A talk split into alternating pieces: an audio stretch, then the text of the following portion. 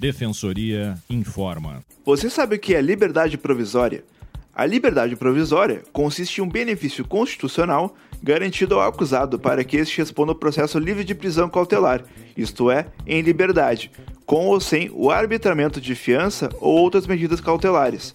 Atualmente, existem três espécies de liberdade provisória: a liberdade provisória obrigatória, a liberdade provisória vedada e a liberdade provisória permitida. Para mais informações, acesse o site defensoria.rs.def.br.